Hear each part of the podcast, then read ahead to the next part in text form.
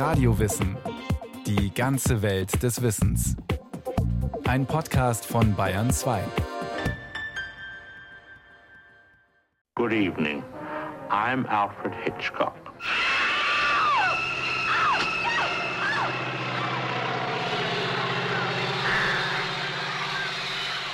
Vögel, die über Menschen herfallen. Ein Irrer, der ein Massaker in der Dusche anrichtet. Ein Flugzeug, das einen Menschen über ein Stoppelfeld jagt.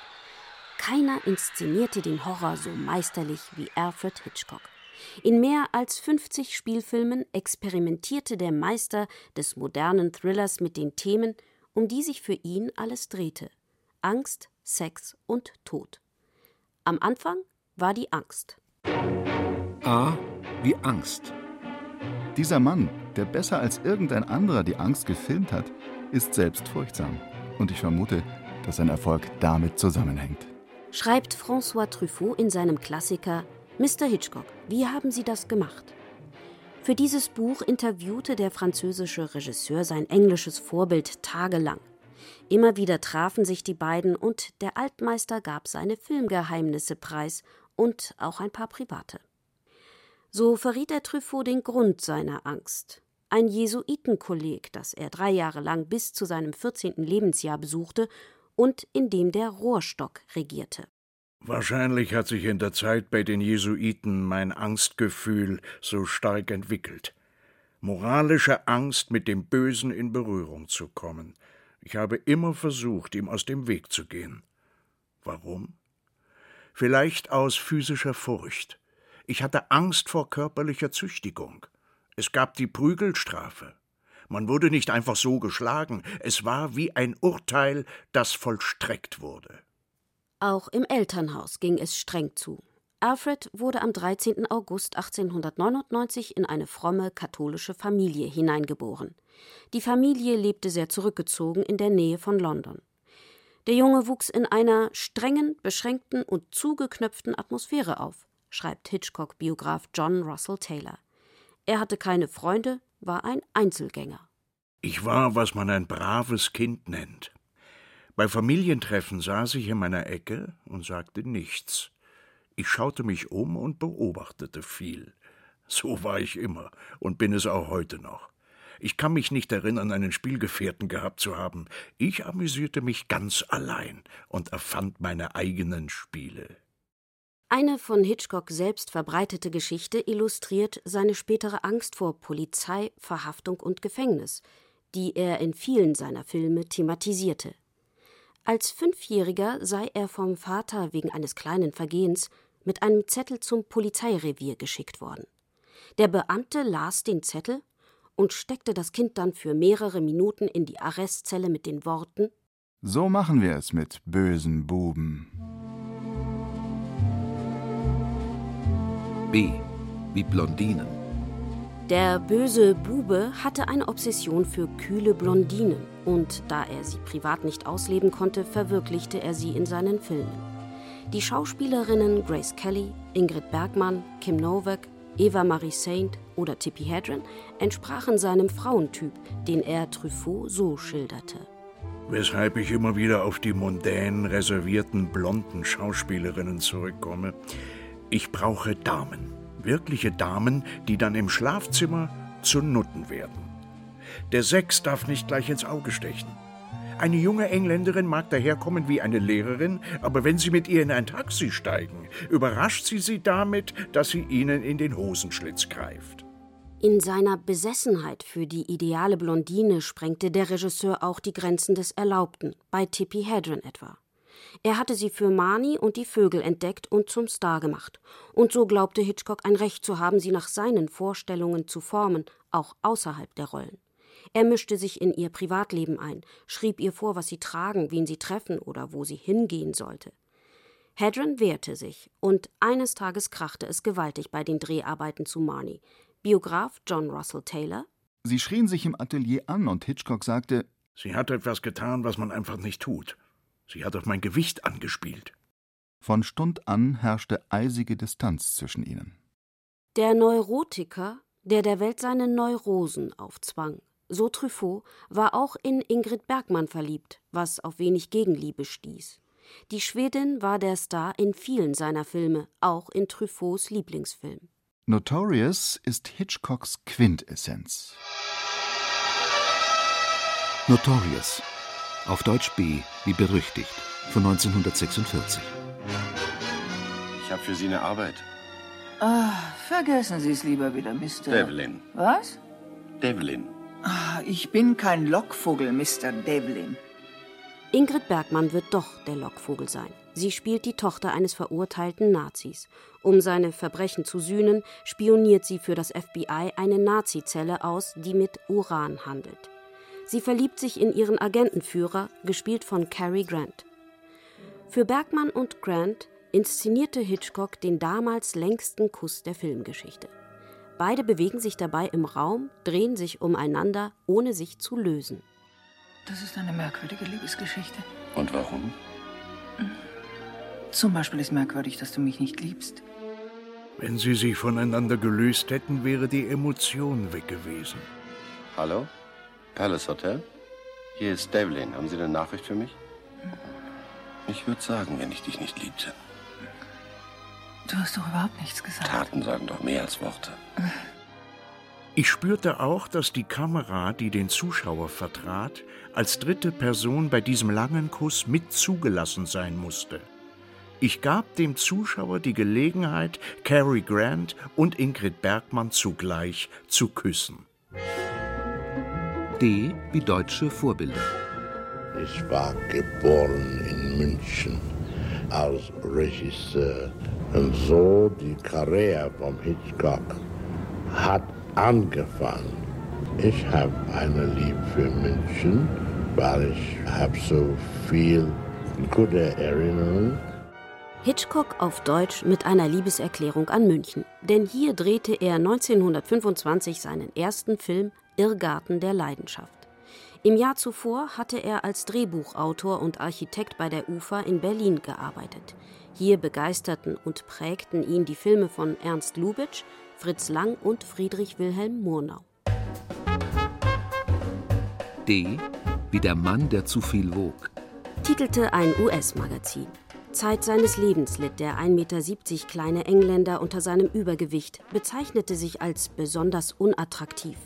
Mit 25 Jahren wog er rund 200 Pfund, mit 40 waren es bereits 365 Pfund. Kein Wunder bei seiner Vorliebe für exzessives Essen und Trinken. Für mich ist alles rund. Eine Frage des Temperaments. Mein Temperament ist rund. Ich bin O, andere sind I. E wie Ehefrau. 1926 heiratet er Alma Revel, die er fünf Jahre zuvor als Scriptgirl und Cutterin beim Film kennengelernt hatte. Alma, einen Tag später geboren als er, war zierlich, 1,50 Meter groß, ihr Haar leuchtete tizianrot. Hitchcock selbst bekannte als Jungfrau in die Ehe gegangen zu sein, was sein Biograf John Russell Taylor glaubhaft fand. Unschuldig war Hitch gewiss. Er rauchte nicht, er war außer mit seiner Schwester nie mit einem Mädchen aus gewesen, er sah jünger aus als er war, wie ein pausbäckiges Riesenbaby. Es war von Anfang an eine Liebesheirat ohne Wenn und Aber, so Taylor. Jährlich wiederholten sie ihre Hochzeitsreise nach St. Moritz. Alma arbeitete an den meisten Filmen mit und war sein wichtigster Ratgeber. Er vertraute ihrem Urteil. 1928 kam Tochter Patricia zur Welt, die später Schauspielerin wurde und in seinem Film Der Fremde im Zug in einer Nebenrolle brillierte. Kommen Sie. Kommen Sie. Zurück. Oh, was ist Weg vom Fenster. Kommen Sie. Aus seinem Blickfeld. los? Der Mann sieht aus seinem Fenster raus, sehen Sie? Zurück. Er bemerkt Sie sonst. Ich bin nicht scheu. Ich bin schon öfter angesehen worden. Das ist kein normaler Blick. Das ist der Blick eines Mannes, der Angst davor hat, dass ihn jemand beobachtet. F wie Fenster zum Hof von 1954. Ja, der Mann war ein Voyeur. Aber sind wir das nicht alle? Hitchcock über James Stewarts Rolle in Fenster zum Hof. Wegen eines Gipsbeines ist der Fotoreporter Jeff an seinen Stuhl gefesselt und späht die Nachbarn im Hinterhaus durch ein Teleobjektiv aus. Er erlebt Tragödien, Romanzen, Sex, Einsamkeit, Ehebruch. Und plötzlich ist da ein schrecklicher Verdacht. Da geht etwas vor sich. Ich habe es durch das Fenster gesehen. Ich habe gesehen, wie Sie Streit und Familienkrach hatten. Und ich habe verdächtige Ausflüge in der Nacht gesehen. Und Messer und Sägen und einen Strick. Und nun seit gestern Nacht keine Spur mehr von der Frau. Und jetzt sag du mir, wo das sie ist. weiß ich oder, nicht. oder was? Wo ist? Was weiß ich, vielleicht verlässt er seine Frau. Ich weiß nicht, ist mir auch egal. Bald ist es ihr nicht mehr egal. Grace Kelly spielt Jeffs Freundin Lisa, die ihm hilft, den Mörder zu überführen. Nervenkitzel pur. Fenster zum Hof ist ein doppelbödiges Spiel über Liebe, Ehe und Ehebruch, über Verbrechen, Sehen und Gesehen werden. Wie leicht man dabei zum Voyeur wird, erzählt der Meister selbst. Großaufnahme von James Stewart.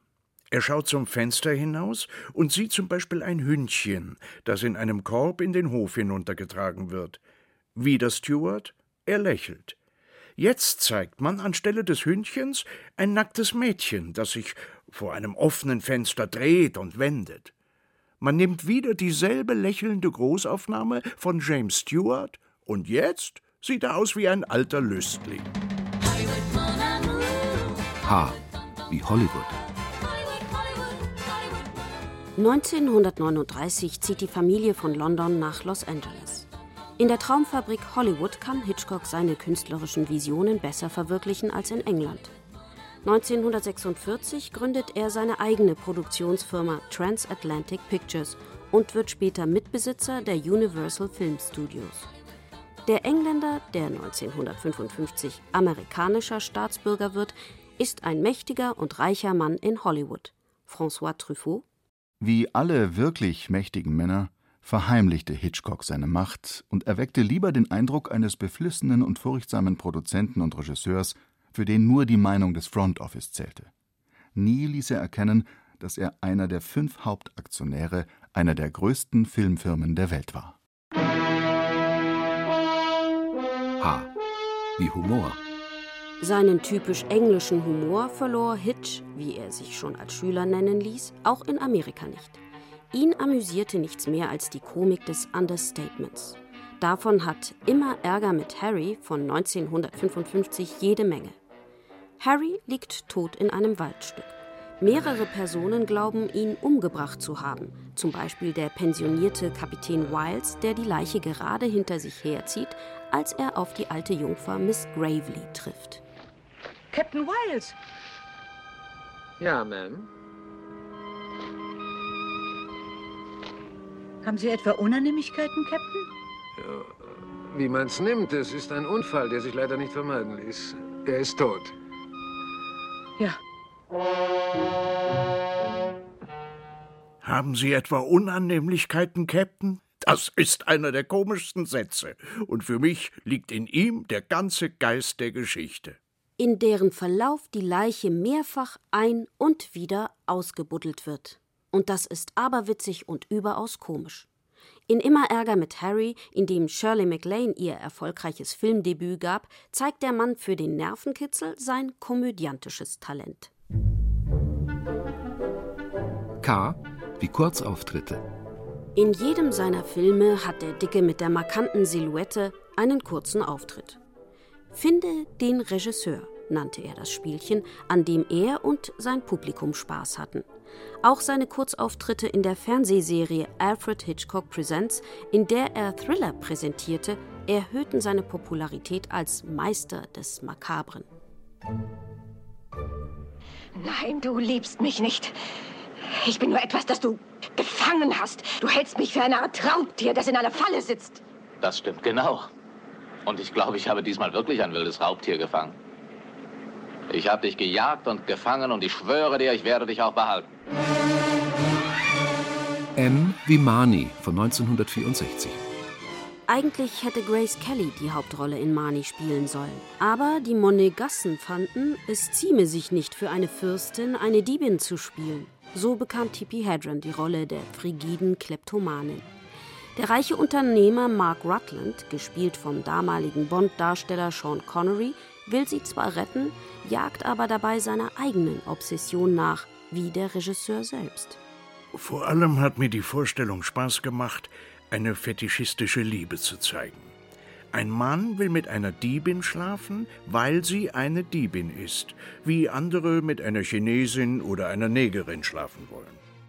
Marnie war der erste Misserfolg für Hitchcock seit zehn Jahren. Heute gilt er als Meisterwerk.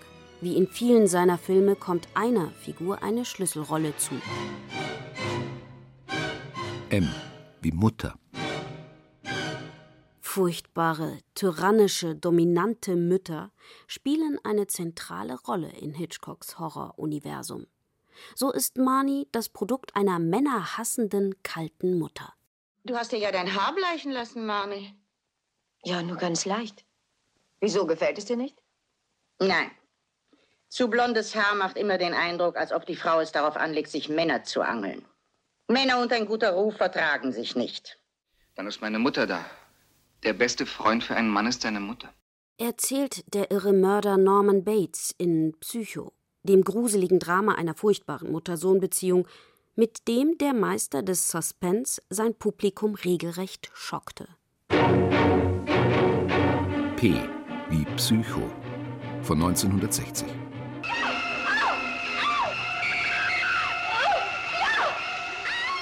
Wahrscheinlich die berühmteste Mordszene der Welt. Als seine Mutter verkleidet, ersticht der Motelbesitzer Norman Bates die junge Marion in der Dusche. 40 Messerstiche in 40 Sekunden. Es dauert sieben Tage, die Szene zu drehen, mit 70 Kameraeinstellungen für 45 Sekunden. Hitchcock war überaus zufrieden. Dieser Film ist sehr interessant konstruiert. Er war, was das Spiel mit dem Publikum betrifft, für mich die aufregendste Erfahrung. Im Psycho habe ich das Publikum geführt, als ob ich auf einer Orgel gespielt hätte. Vor Jahren hat Norman Bates, gespielt von Anthony Perkins, seine Mutter und ihren Liebhaber ermordet. Die Mutter hat er mumifiziert wie seine ausgestopften Vögel und in den Keller gesteckt. Norman ist schizophren. Als Mann gefällt ihm Marion, schlüpft er aber in die Rolle der eifersüchtigen Mutter, ist sie eine Konkurrentin, die getötet werden muss. Und wieder hält der Künstler dem Publikum einen Spiegel vor. Mutter hängt nur an mir. Sie, sie ist weder verrückt, noch wahnsinnig oder tollwütig oder so. Sie ist höchstens ein wenig bösartig. Und auch nur manchmal. Aber sind wir Vernünftigen nicht auch bösartig? Sind Sie es nicht auch ab und zu mal? Doch. Und manchmal lässt sich ein einziges Mal nie wieder gut machen. Psycho ist ein großer Erfolg. Das Publikum gruselt sich, schreit vor Entsetzen, genau wie es der Meister wollte. Seine Theorie des Suspense ging wieder mal auf. Diese geht so. S wie Suspense. Das ist der große Unterschied zwischen Überraschung und Suspense. Eine Überraschung mag uns einen zehn Sekunden anhaltenden Schock bescheren. Beim Suspense hat man so viel Zeit, wie man will, weil man das Publikum mit der ganzen Information ausgestattet hat. Mein altes Beispiel mit der Bombe. Die Bombe ist unterm Tisch, geht hoch, beschert dem Publikum einen Schock für zehn Sekunden. Erzählt man ihnen fünf Minuten vorher, dass sie hochgehen wird, hat man Suspense. Ein großer Unterschied. Mit musikalischen Mitteln meisterhaft auf die Spitze getrieben hat er den Suspense im Film Der Mann, der zu viel wusste. Während eines Konzerts in der Londoner Albert Hall soll ein Politiker ermordet werden. Kann der Held das Attentat verhindern? Das Kinopublikum weiß genau, wenn der einzige Beckenschlag ertönt, dann ist es zu spät. Dann fällt der Schuss. Hochspannung pur, nicht nur musikalisch. Voller überraschender Wendungen ist das folgende Filmkunstwerk, die beklemmende Studie einer obsessiven Liebe.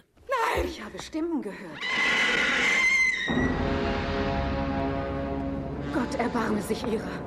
V wie Vertigo von 1958.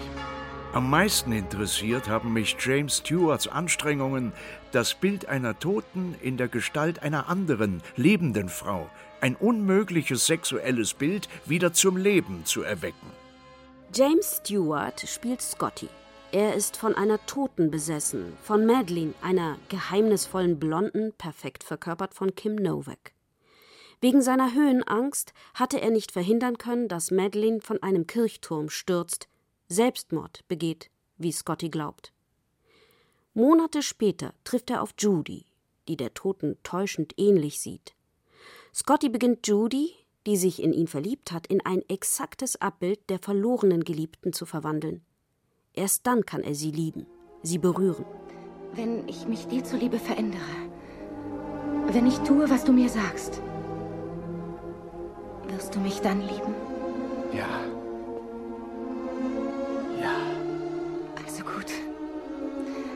Dann werde ich's tun.